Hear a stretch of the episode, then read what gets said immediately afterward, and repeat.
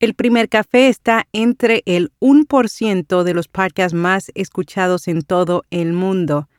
¿Y qué tan grande podría ser la industria del podcast? ¿Twitter Spaces está dejando de funcionar? Yo soy Araceli Rivera. Bienvenido a Notipod hoy.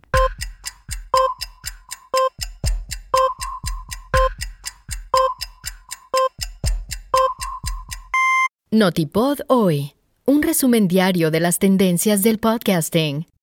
El audio cristalino de nuestro podcast diario Notipodoy es producido con Hindenburg. Oír es creer. Prueba la herramienta de reducción de ruido de Hindenburg gratis durante 90 días y recibe un 30% de descuento en una suscripción anual. Detalles en las notas. El primer café está entre el 1% de los podcasts más escuchados en todo el mundo, según Spotify Wrapped. Este magazine diario comenzó a emitirse en 2019 y desde entonces ha publicado más de 820 episodios y ha acumulado más de 69 mil suscriptores. El primer café también está entre el 1% de los más compartidos. Este es un podcast colombiano de noticias que busca explicar cada mañana los temas más importantes del país y el mundo.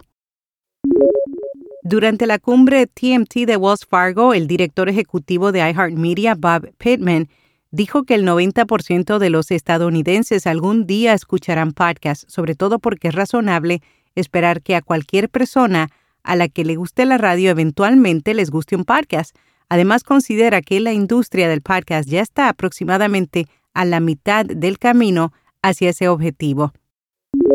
Magellan AI se asocia con Experian para mejorar la atribución. La plataforma de análisis de podcast utilizará Identity Graph de Experian para ofrecer una nueva plataforma de atribución. Con ella, los anunciantes y editores de podcast obtendrán información sobre el rendimiento y el éxito de la campaña dentro del panel de Magellan AI. Hay Festival Colombia 2023, uno de los eventos más esperados por los amantes de la literatura, dio a conocer su agenda. Esta edición contará con la participación de importantes invitados y la presencia de grandes podcasts en español como Deforme Semanal, Radio Ambulante y El Hilo, los cuales a través de conversaciones explorarán y darán a conocer el formato. El festival se llevará a cabo en enero de 2023 en varias ciudades de Colombia. Castle es la nueva aplicación que transcribe los podcasts que escuchas. Esta plataforma no solo funciona como reproductor de podcast interactivo, sino que también transcribe cualquier episodio en tiempo real mientras se reproduce. Cuenta con más de 4 millones de programas y permite guardar, compartir y buscar contenido. Además, lanzan Audio Labs, un nuevo servicio para creadores de contenido. Ahora los podcasters podrán hacer videos utilizando su contenido de solo audio.